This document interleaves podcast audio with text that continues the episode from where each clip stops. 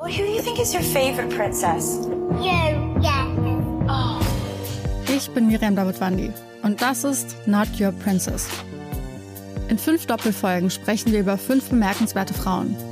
Wir erzählen von den entscheidenden Momenten im Leben dieser Frauen und darüber, ob und wie sie es geschafft haben, die Deutungshoheit über ihre Geschichte zurückzuerobern. I wouldn't be Serena if there wasn't Venus. Not Your Princess. Neue Folgen jeden Mittwoch exklusiv in der Podcast-App Podimo. Die könnt ihr 30 Tage lang kostenlos testen unter go.podimo.com slash princess.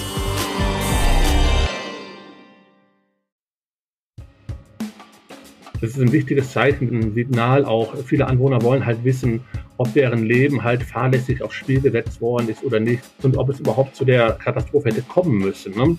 Und äh, das bewegt viele Anwohner bis heute. Razzia in Erftstadt nach der Flutkatastrophe. Die Staatsanwaltschaft Köln ermittelt gegen mehrere Verdächtige. Wie kam es zu dem schweren Erdrutsch an der Kiesgrube von Erftstadt? Möglicherweise lag es nicht nur an den Wassermassen. Rheinische Post Aufwacher. News aus NRW und dem Rest der Welt. Mit Julia Marchese, schön, dass ihr zuhört. Es sind Bilder, die sich in das Gedächtnis von vielen Menschen eingebrannt haben.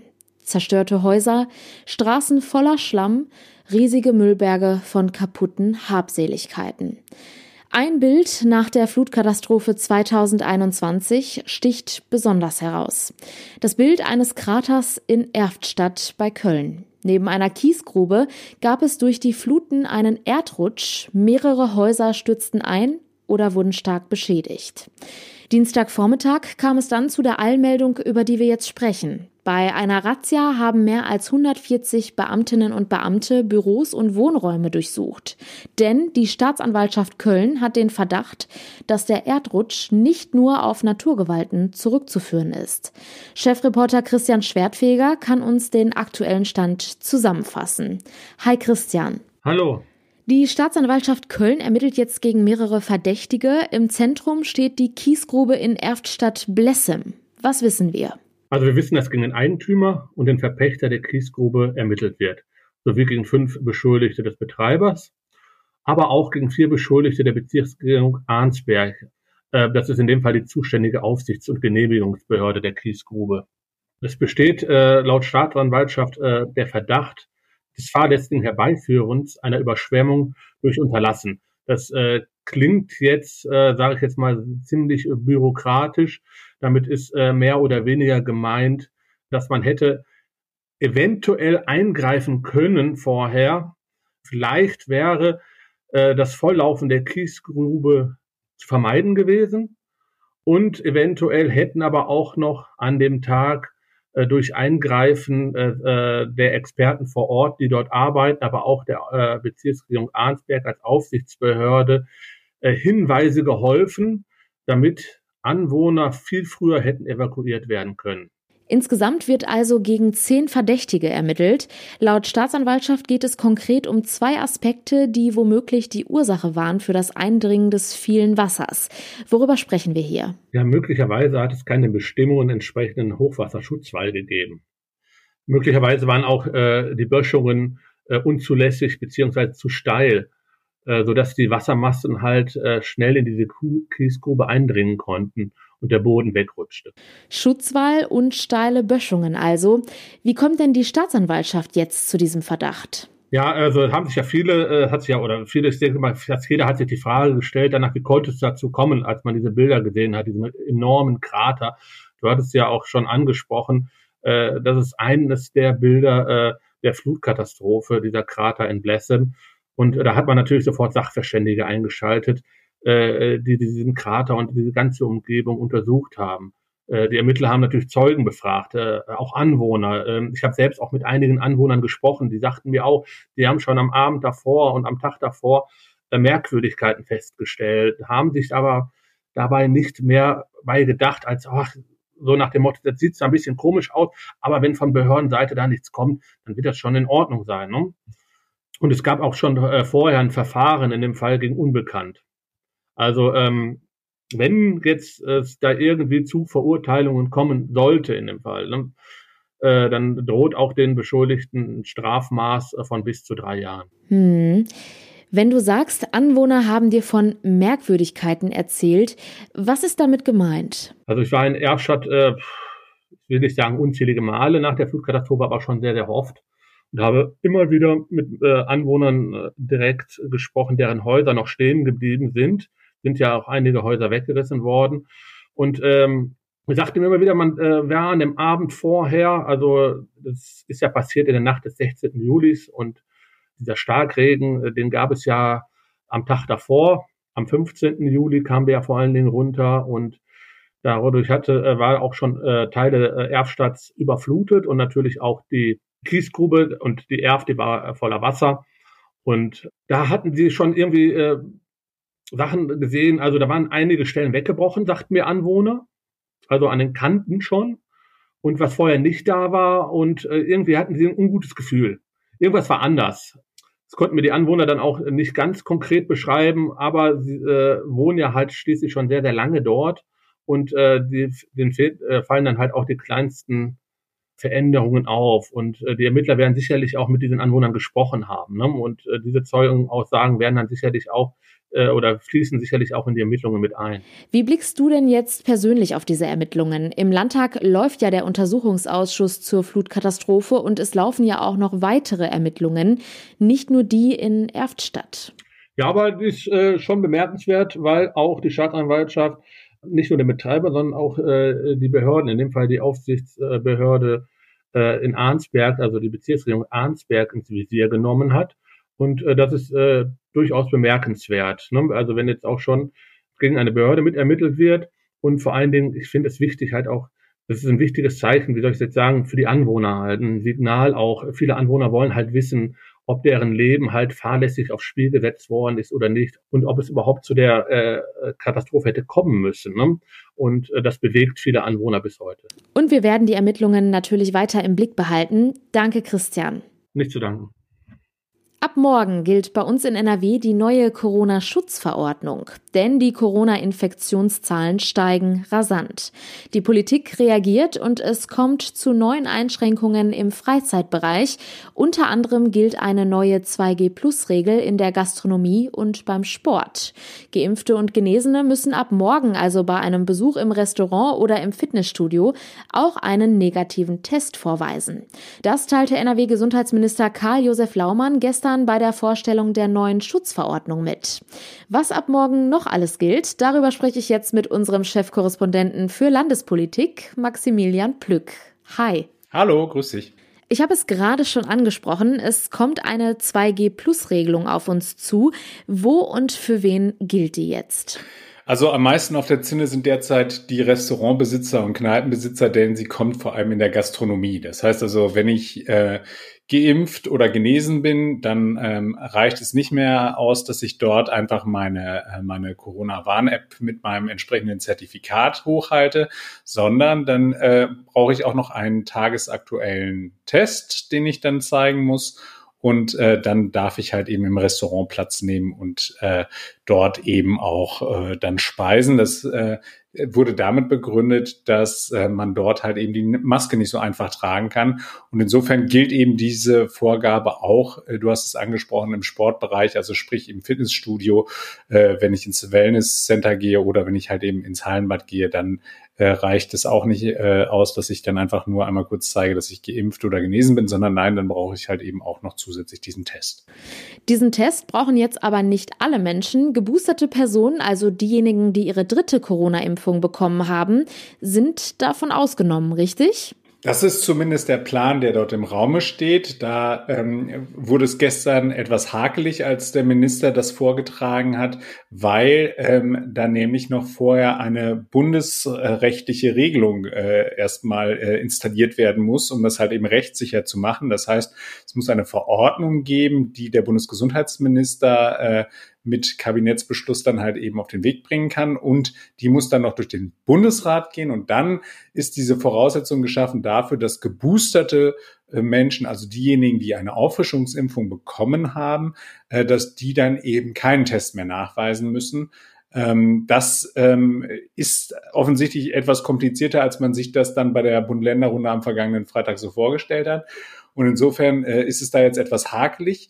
Ähm, das Land hat aber schon gesagt, die Gesundheitsämter werden ermächtigt, dass sie jetzt beispielsweise in Sachen von Quarantäne, dort gilt es auch halt eben mit den Geboosterten, dass sie halt eben ausgenommen werden, dass sie da einfach schon mal auch losspurten können. Das heißt also, ähm, dass sie dort eben diese äh, Ausnahmeregelungen für all diejenigen, die halt eben die Auffrischung bekommen haben, schon umsetzen können, auch wenn eben diese rechtliche Regelung noch gar nicht da ist. Was bedeutet das denn, wenn ich geboostert bin und morgen in die Gastro gehen will? Muss ich mich trotzdem jetzt vorerst noch testen lassen? Nee, das musst du nicht. Also das ist, äh, das ist wirklich so, dass dieses, diese Unwägbarkeiten gibt es insbesondere bei der Quarantäneregelung. Und das Land ähm, kann jetzt schon umsetzen, dass es sagt, ähm, dass Geboosterte eben bei der Gastro ausgenommen sind von der Testpflicht. Das äh, wurde übrigens auch angesprochen im Laufe dieser Pressekonferenz, ähm, dass es ja da mittlerweile so ein paar Schwierigkeiten gibt. Es gibt ja x, x Sonderfälle. Nehmen wir beispielsweise die, den Fall, dass ich mit Johnson Johnson geimpft worden bin. Dann muss halt eben klar sein, ab welchem Zeitpunkt ich als geboostert gelte. Dann ähm, auch die Frage, äh, die, die dort im Raum steht, ab welchem Zeitpunkt gelte ich denn geboostert? Ähm, bislang ist das in den Apps so hinterlegt, dass es halt eben nicht ab dem Moment, wo ich den Peaks bekommen habe, äh, gilt, sondern erst äh, ab zwei Wochen später.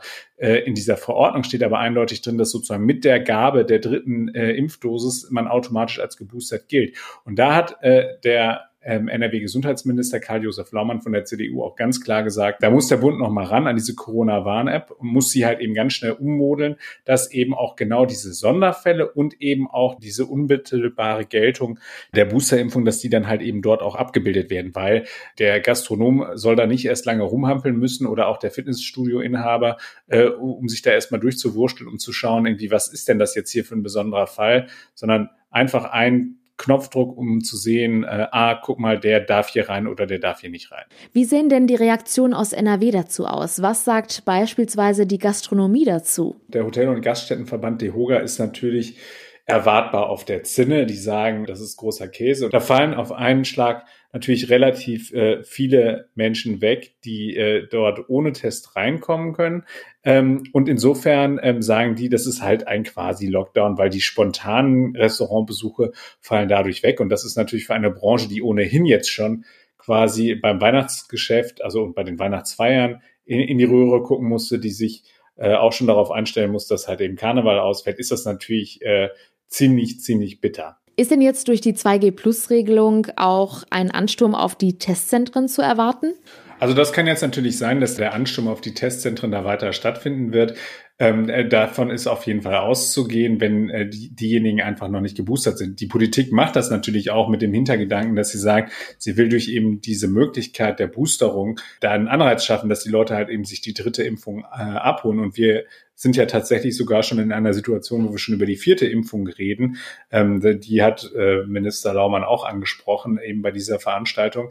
Also ähm, das kann sein, dass man jetzt häufiger mal auch äh, größere Schlangen vor den Testzentren sieht. Allerdings äh, hat die Politik das auch schon so ein bisschen mit eingepreist und hat eine neue Möglichkeit eröffnet. Und zwar ist diese Möglichkeit, dass die Leute sich auch vor Ort testen können. Das heißt also, wenn ich jetzt beispielsweise ins Restaurant gehe, wenn ich ins Fitnessstudio gehe oder wenn ich zu einer Veranstaltung gehe, wo eben ein Test vorgeschrieben ist, dann ist es auch möglich, dass ich mich direkt vor Ort äh, unter Aufsicht von äh, eben dem Veranstalter, dem Restaurantbesitzer oder eben von damit beauftragten äh, externen Personen dann testen lassen kann. Das heißt also, ich bringe meinen eigenen Test mit, ich stecke mir dann halt eben den, äh, den, den Abstrich, Pinösel in die Nase oder in den Rachen äh, und tropfe dann da äh, meine drei Tropfen äh, in den Teststreifen rein. Ähm, das Ganze unter Aufsicht und dann wird das auch akzeptiert.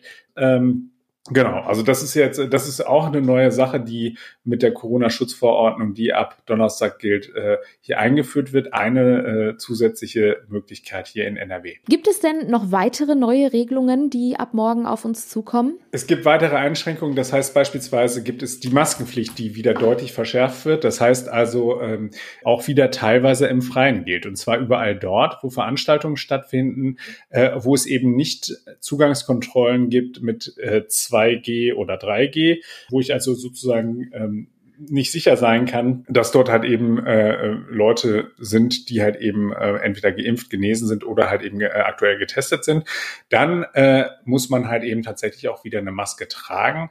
Äh, beim Friseurbesuch ist es beispielsweise so, dass wenn der Friseur auch äh, Leute quasi bedient, die ungeimpft, aber getestet sind, dann äh, müssen sowohl der Friseur als auch eben der Kunde eine FFP2-Maske tragen.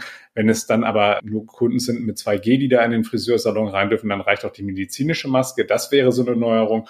Und was halt eben auch ähm, wieder eingeführt wird, sind tatsächlich Zuschauer zu Fußball-Bundesliga-Spielen. Und zwar hat Minister Laumann das äh, begründet mit halt eben äh, Rechtssicherheit. Er hat gesagt, wir können nicht äh, hier teilweise Veranstaltungen ähm, abhalten mit, mit äh, bis zu 750 Zuschauern. Das war halt eben vorher unter der alten Corona-Schutzverordnung möglich.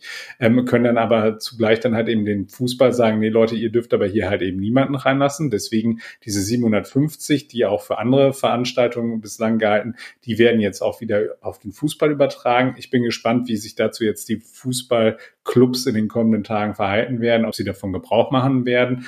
750 muss man natürlich sagen, ist für die auch ein Tropfen auf den heißen Stein, wenn man sich mal anschaut, wie viele Leute sonst in so ein Stadion reingehen. Ab morgen gelten bei uns also diese neuen Corona-Regeln. Über die weiteren Entwicklungen halten wir euch natürlich hier im Podcast und jederzeit auf RP Online auf dem Laufenden. Vielen Dank für den Überblick, Maximilian Plück. Sehr gerne. Blicken wir nun noch auf die Kurznachrichten. Der Bundestag wird von heute an drei Tage lang über die Politik der Ampelkoalition beraten.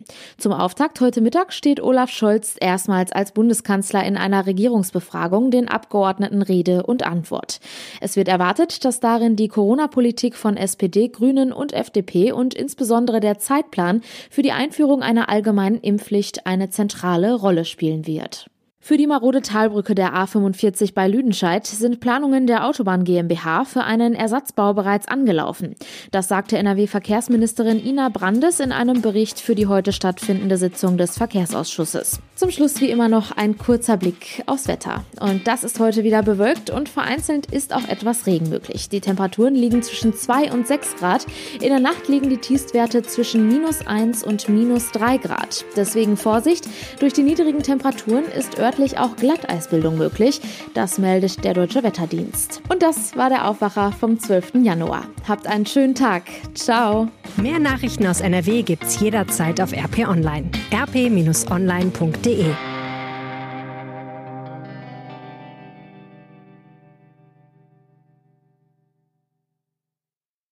Well, who do you think is your favorite princess? You, yeah. Oh. Ich bin Miriam Davidwandi und das ist Not Your Princess. In fünf Doppelfolgen sprechen wir über fünf bemerkenswerte Frauen. Wir erzählen von den entscheidenden Momenten im Leben dieser Frauen und darüber, ob und wie sie es geschafft haben, die Deutungshoheit über ihre Geschichte zurückzuerobern. I wouldn't be Serena if there wasn't Venus. Not Your Princess. Neue Folgen jeden Mittwoch exklusiv in der Podcast-App Podimo. Die könnt ihr 30 Tage lang kostenlos testen unter go.podimo.com slash princess.